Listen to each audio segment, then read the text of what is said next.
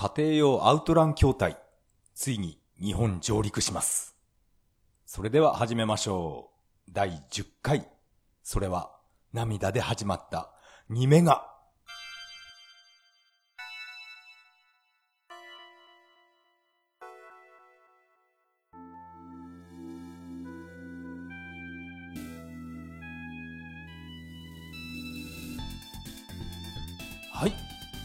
改めましてこんばんは。タカと言います。よろしくお願いします。以前から私が気になっていた家庭用アウトラン筐体。あれがついに日本でも発売されることになりました。すごいことになりましたね。えー今回はですね、この家庭用アウトラン筐体の話と、あと前回も話した対等のイーグレット2ミニの、えタイトル発表第2弾。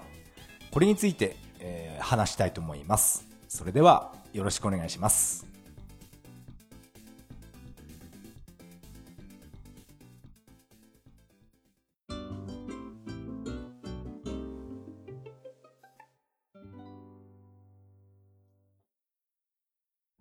はい。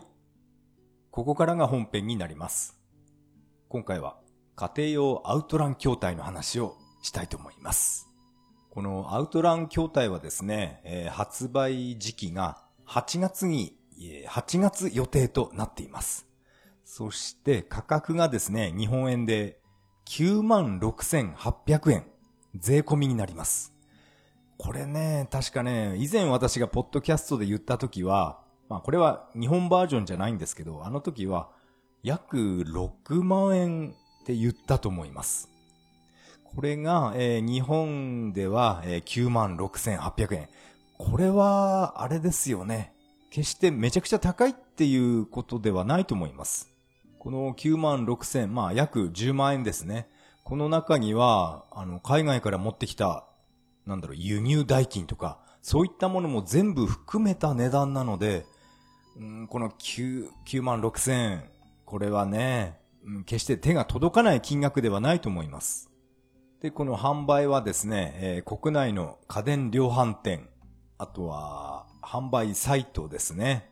楽天市場なんかでも予約受付中だそうです。楽天でも買えるんですね。あと、何やら楽天では、あ、楽天じゃなかったかな。送料無料っていうのも、えーっと、ツイッターで見かけたんですよね。多分あれって楽天のことじゃないかなって思ってます。ツイッター界隈では、この家庭用アウトラン筐体予約しましたっていう人が、なんかちらほら見かけます。羨ましいですね。でも、うん、9万6千円なので、これはね、決して、うん、手が届かないわけじゃないですよね。10万円ですから、バイク1台って考えると、バイクは10万円じゃ買えないですから、えー、これアウトラン、欲しいですね。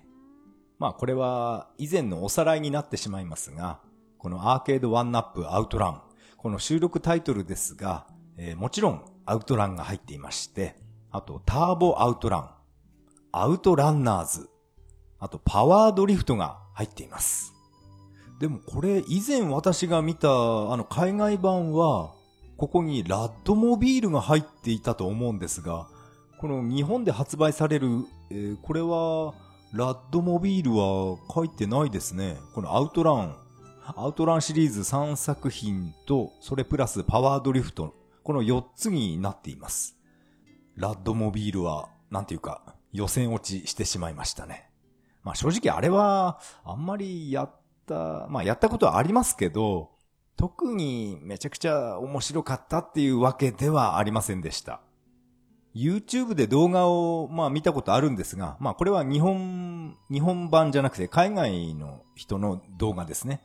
それを見たことはあるんですけど、アウトランのあのフェラーリ、フェラーリのテスタロッサのあのエンブレムが、やっぱりあれがフェラーリの許可が出ないのかな権利っていうか、なんて言うんですか許可が出なかったのか何なのかわからないですけど、フェラーリのエンブレムがあの羽馬じゃなくなっていました。これはまあ仕方がないかな。あの、ニンテンドースイッチ版のアウトランも、これはエンブレムが羽馬、は羽馬じゃなくて、羽馬じゃなかったっていう、これをね、まあ以前言ったと思うんですけど、あの、羽馬、あれにして欲しかったんですけどね。まあこれはしょうがないですね。どうしてもエンブレム、羽馬バージョンを、羽馬バージョンをやりたいっていう人は、えー、セガサターン版をおすすめします。このアウトラン筐体を買ったとして、おそらく、あれかな、1ヶ月、2ヶ月ぐらいは、めちゃくちゃテンション高くなってると思います。でも、どうだろうな、こういう大きなものっていうのは、買った時点で、所有した時点で、なんか熱がどんどん冷めていくものだと思ってます。まあこれはどんなゲームでも当てはまると思うんですけど、ゲームじゃなくて、まあ車でもバイクでもいいんですけど、まあ買った当初はね、もう嬉しさ爆発で もうテンションがね、爆上がりすると思うんですけど、まあこれはね、徐々にテンション下がっていくっていう、これは仕方がないことだと思ってます。でもこの圧倒的な所有力っていうかね、それは比べ物にならないと思います。こんなでかい筐体が部屋の中にズドーンっているわけですから、これはね、楽しいだろうな。このアーケードワンナップのアウトランのプレイ動画を YouTube で見たんですけど、これ以前も話したかな？あの、アウトラン、ギアがローとハイ2種類ありますよね。あれって当時のアーケードのアウトランっていうのは、ギアのローとハイのあの切り替えは画面には表示されてなかったと思うんですけど、勘違いでしょうか？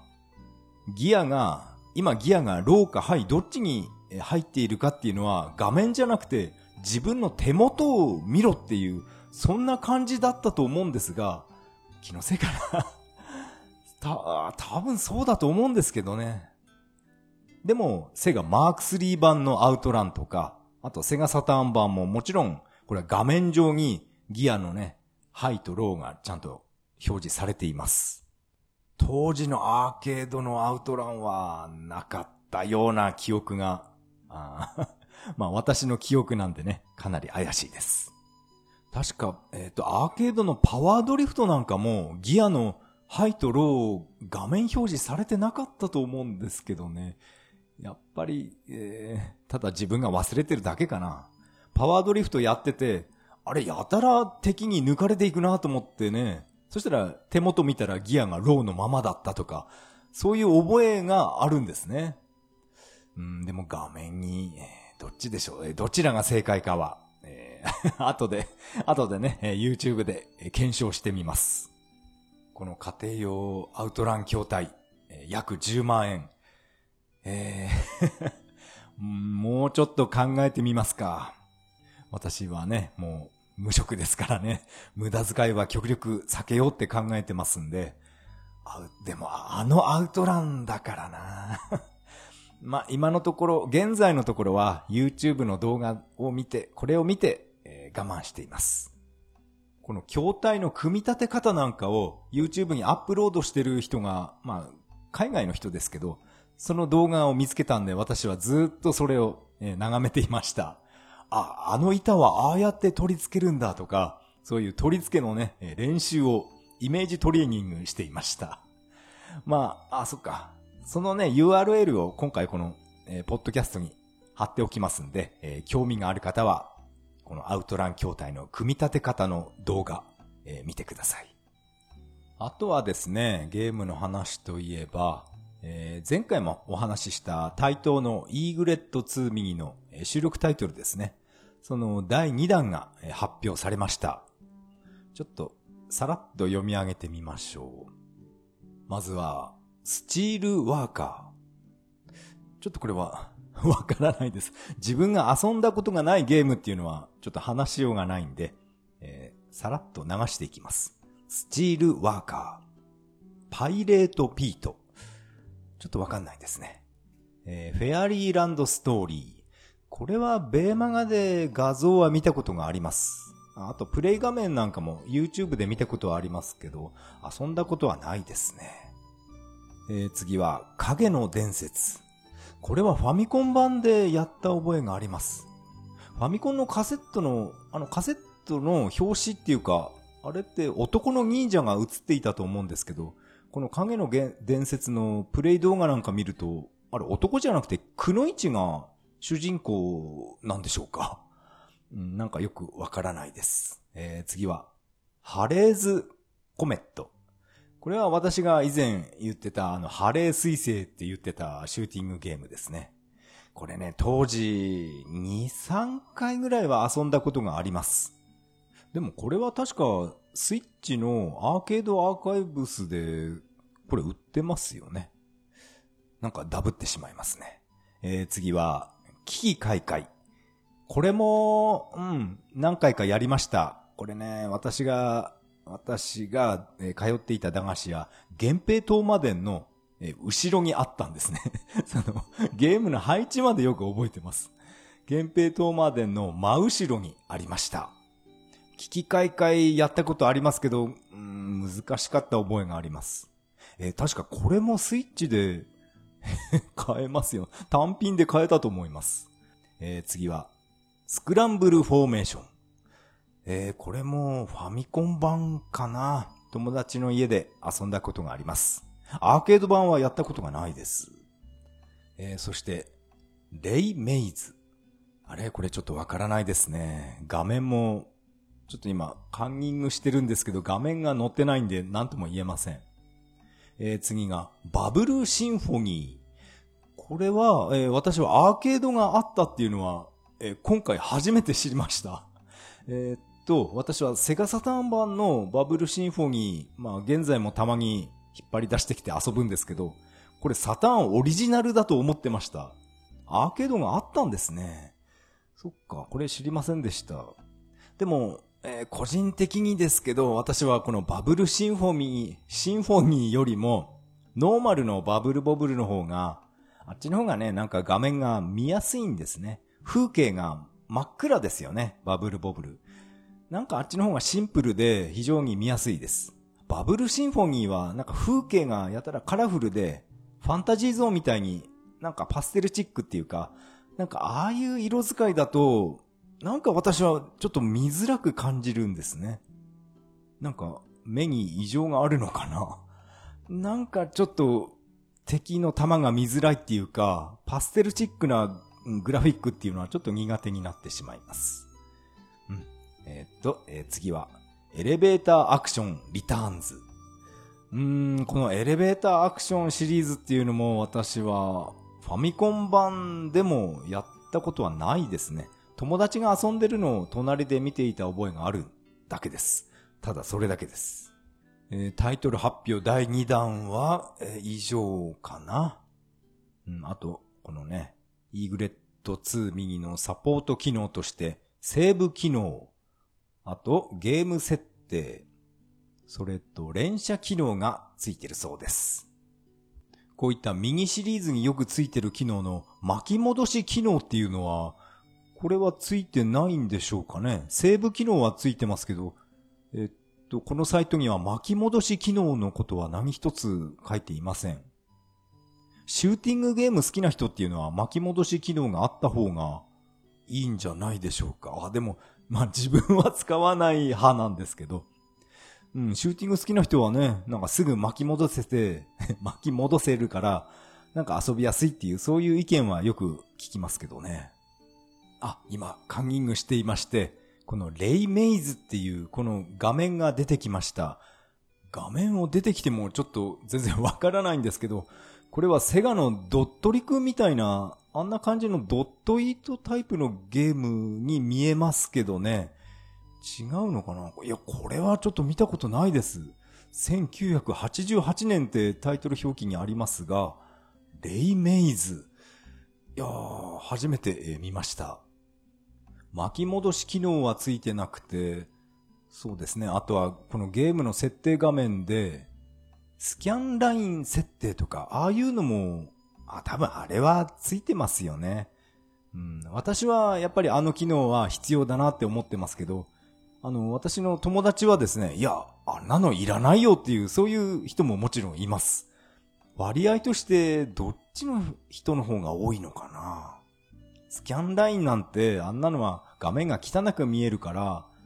いらないよってそう考えてる人の方が多いのかな？どっちでしょうね？よくツイッターで見かけるんですけど、えー、例えば、ドラゴンクエストのスライムとかいますよね。あれをブラウン管で表示させたスライムと、あと、HDML で出力したスライム、この比較画像みたいなものがよくツイッターで見かけたことあるんですけど、やっぱりブラウン管で映したスライムの方が綺麗に見えるんですね。まあ色が滲むとかぼやけるとか、多分そういったことを込みでスライム、スライムっていうかね、ああいうキャラクターを、うん、ドット打ちするっていうか、なんて言えばいいんですかね。そういうぼやかすのを前提でキャラクターデザインありきだと思うんですね。なんかうまく説明できないですけど。ですから、こういった昔のね、古いゲームの、古いゲームをやるときっていうのは、スキャンラインってあれは、うん、絶対に必要だなって私は思ってます。このイーグレットミニの収録タイトル第2弾の発表で、ツイッターも盛り上がっていたんですが、それと、えー、同時ぐらいかな。今度はですね、えー、対等マイルストーンっていう、なんかこれも急に発表されました。この対等マイルストーンっていうのは、任天堂スイッチ、今のところスイッチのみでしょうか。えー、任天堂スイッチで遊べる対等のゲームたちの集まりです。この、イーグレットミニみたいな、こういったミニチュアはいらないよっていう、そういう人に、対しては、このマイルストーンの方が、こっちの方が、ね、嬉しいと思います。私は、え、自分はこっちの方が、えー、欲しいですね。この対等マイルストーンは、えー、っと、2022年2月24日発売予定になっています。通常版は5720円になってますね。これは高いか安いかって言われると、うん、どうでしょう。収録タイトルにもよりますけどね。あ、何やら、ファミ通デラックスパックは、えー、9900円だそうです。なんかオリジナル T シャツがついてくるらしいんですが、え、私はもうこれ前回も言ったと思うんですけど、こういったミニチュアとか、あと設定資料集とか T シャツとか、こういうおまけは特に欲しいなとは思わないタイプなので、あのー、アーケードのゲームが遊べれば、それでいいなっていうタイプなので、こういった T シャツとかは私はあんまり欲しくないです。でも、対等大好きっていう人は、これはね、T シャツでも何でもね、欲しいと思います。えー、この収録タイトルの方をちょっとさらっと読んでいきましょう。収録タイトル、あれ？えっと、まずは、忍者ウォーリアーズ。これって、別にね、スイッチでも、えー、単品で売ってますけどね。えー、忍者ウォーリアーズ。そして、ハレーズコメット。これって、さっきのはね、あの、イーグレットミニにも入ってますよね。なんでこれダブってる？こういうことするのかな？えー、次は、フェアリーランドストーリー。これもダブってます。え、次は、チャックンポップ。えー、これも、えー、ダブっています。それと、エレベーターアクション。これも なんかこれもうダブリーばっかりですね。まあ別にいいですけど。えー、次は、アルペンスキー。これはダブってはないかな。でもこれも、えー、任天堂の e ショップで単品で売ってますよ。アルペンスキー。えー、次は、ワイルドウエスタン。ん？これはわからないな。それと、フロントライン。これもね、つかこれも単品で買えますけど、なんかこれ、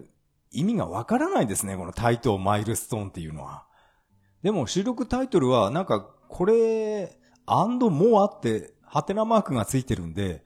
多分収録タイトルこれだけではないと思います。さらに何か2、3本追加されるのかな？でもこうやってね、ダブリーソフトばっかり見せられると、あの、アストロシティミニを思い出すんですよね。なんでこんなにいっぱいコラムス入れるんだよとか、ワンダーボーイシリーズ4つもいらねえよとか、なんかあの時のことを思い出します。確か対等のパズルボブルっていうのは、4とか5ぐらい何種類もありますよね。5はないのかなパズルボブル4ぐらいはありますよね。もしかしたらそれを全部突っ込んできたら、いくら対等のね、ゲームが好きな人でも、こんなに同じゲームいらねえよっていう、そういうことになるんじゃないでしょうか。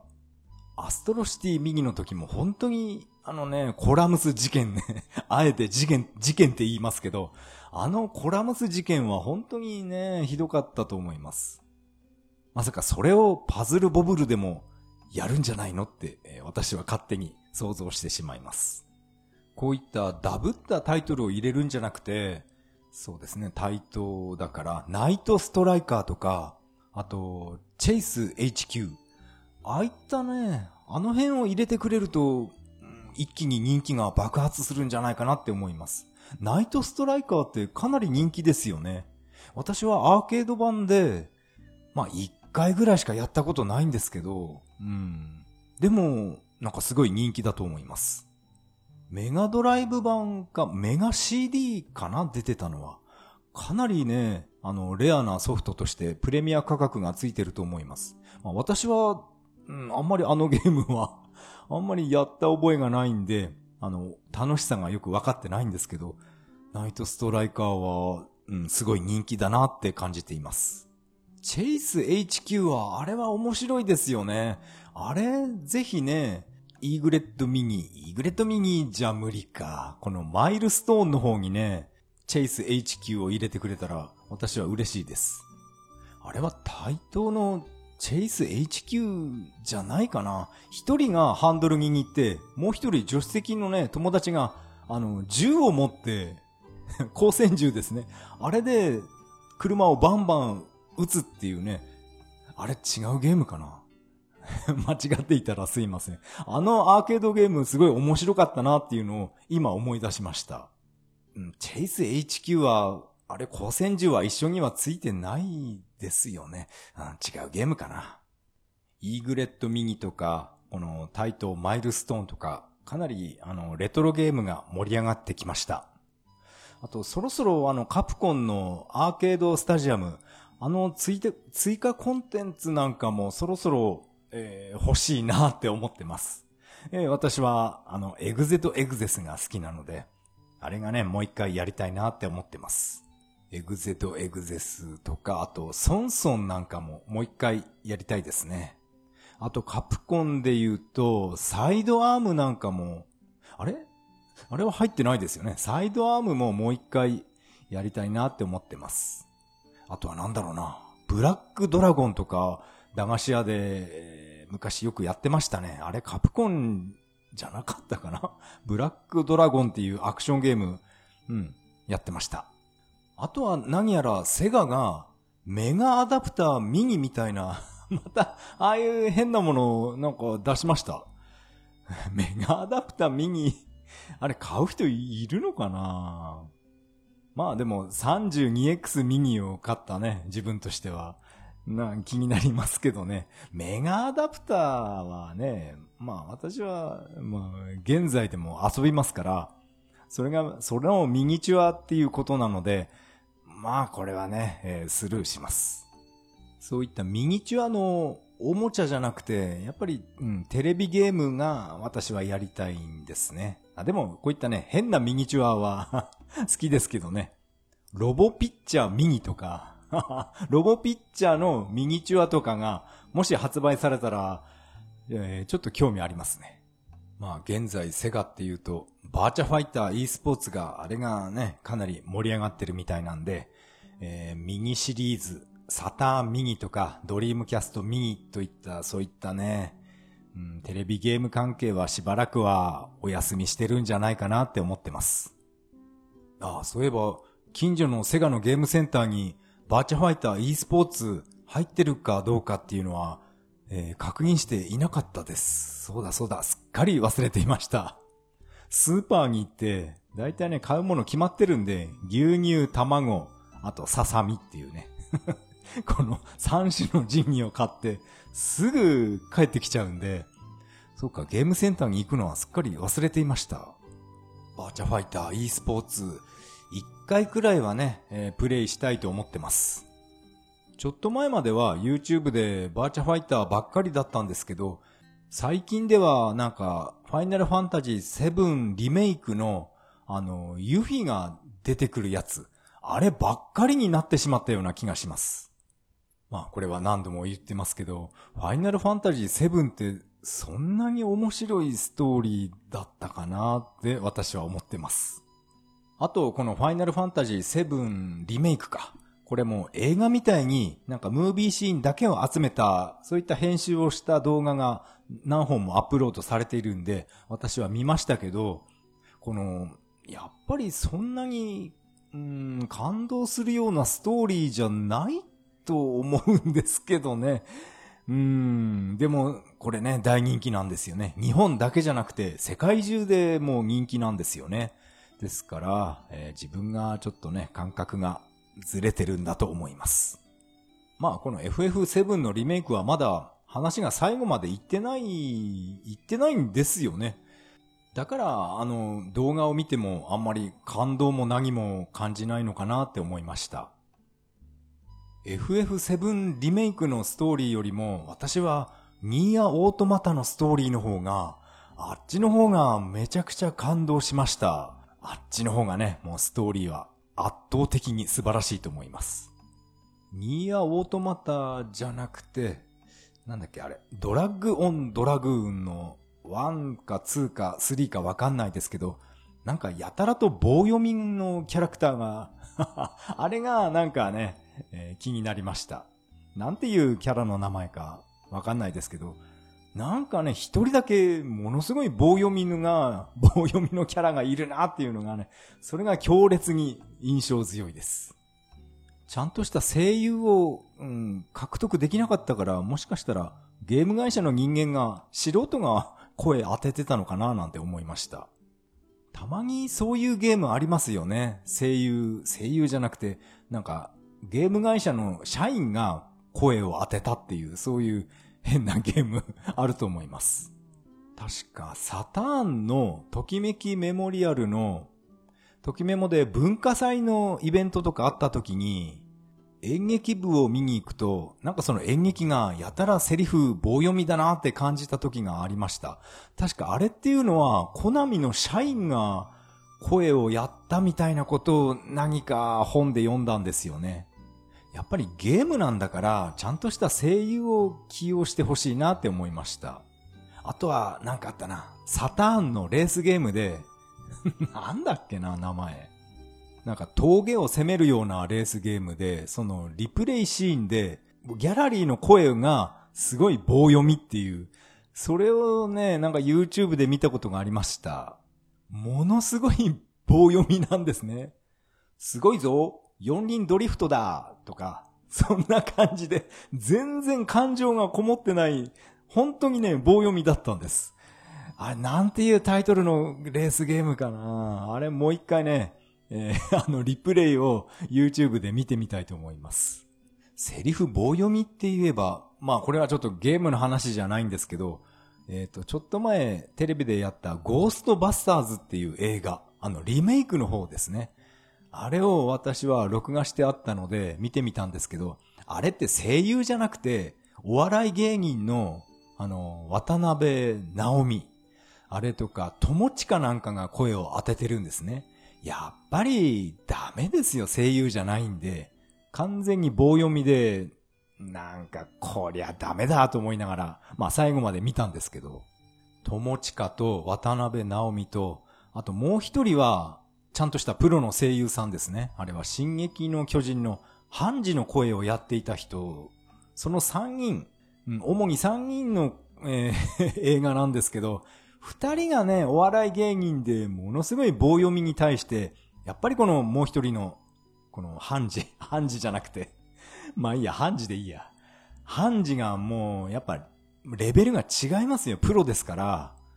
やっぱりお笑い芸人とか、あと俳優とか、ジャニタレとかね、ああいう素人は、こう声を当てないでほしいなって私は思ってます。なんか話が映画の話になってしまいました。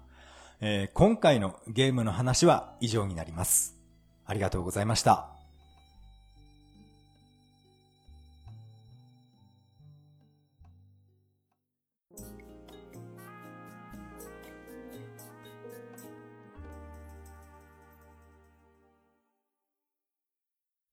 はい。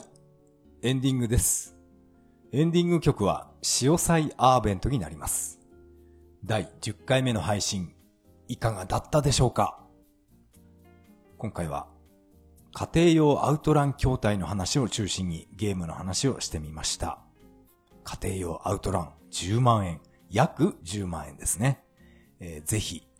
お一ついかがでしょうか？うん、これはね、決して安い買い物ではないですけど、うん、でもね、家で、自宅であのアウトランの筐体がね、ズドーンって置いてあるっていうのは、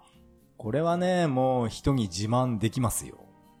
まあでもね、まあ自分は独身だからこんな好き勝手 やってるんですけど、家庭を持ってる人が、こういったね、10万円も出してあんな大きなゲームを買うっていうのは、これはね、家族が許さないんじゃないかなって思ってます。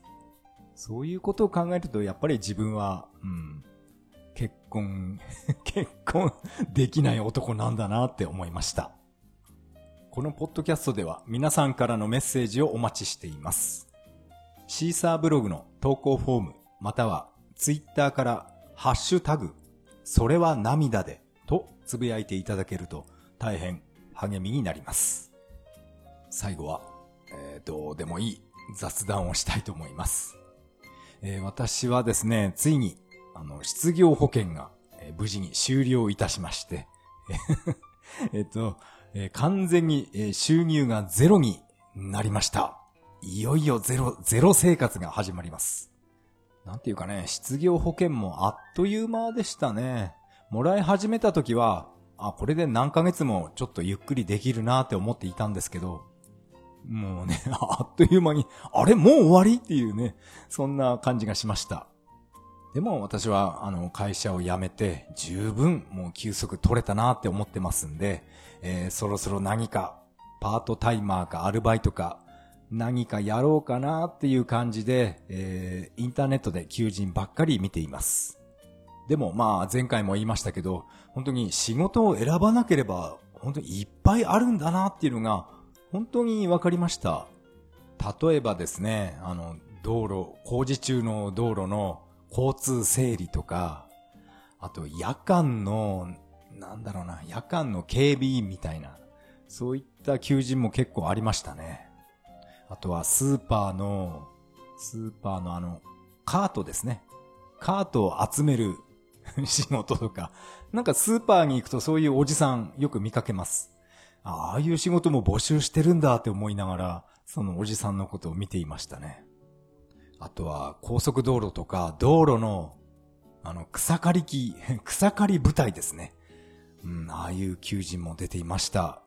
あとは、あの会社とかスーパーとかデパートのトイレ掃除とかね。あまり人がやりたくない仕事っていうのももちろんやらなくちゃ、誰かがやらなくちゃいけないですから。あれはね、ちょっと時給が若干高かったかな。トイレ掃除。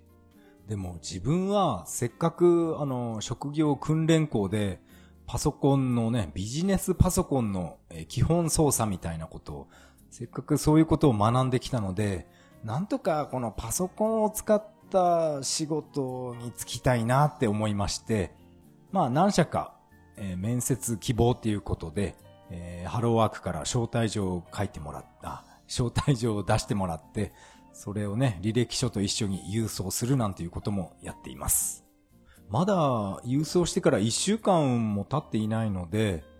まあ書類選考でね、おそらく年齢とかそういったものを見て、書類選考で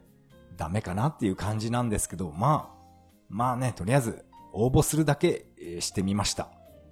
あと今日もですね、まあ、午前中ハローワーク行ってきまして、えー、この会社気になるんで紹介状お願いしますということで、えー、紹介状書いてもらって、来週ですね、えー、面接することになっています。まあ私は会社員っていうか正社員はあまりね、もうやる気はないんで、パートとして、え、ちょっとの時間だけね、仕事する予定に、予定っていうかね、仕事をしたいんで、え、面接、え、頑張って行ってきます。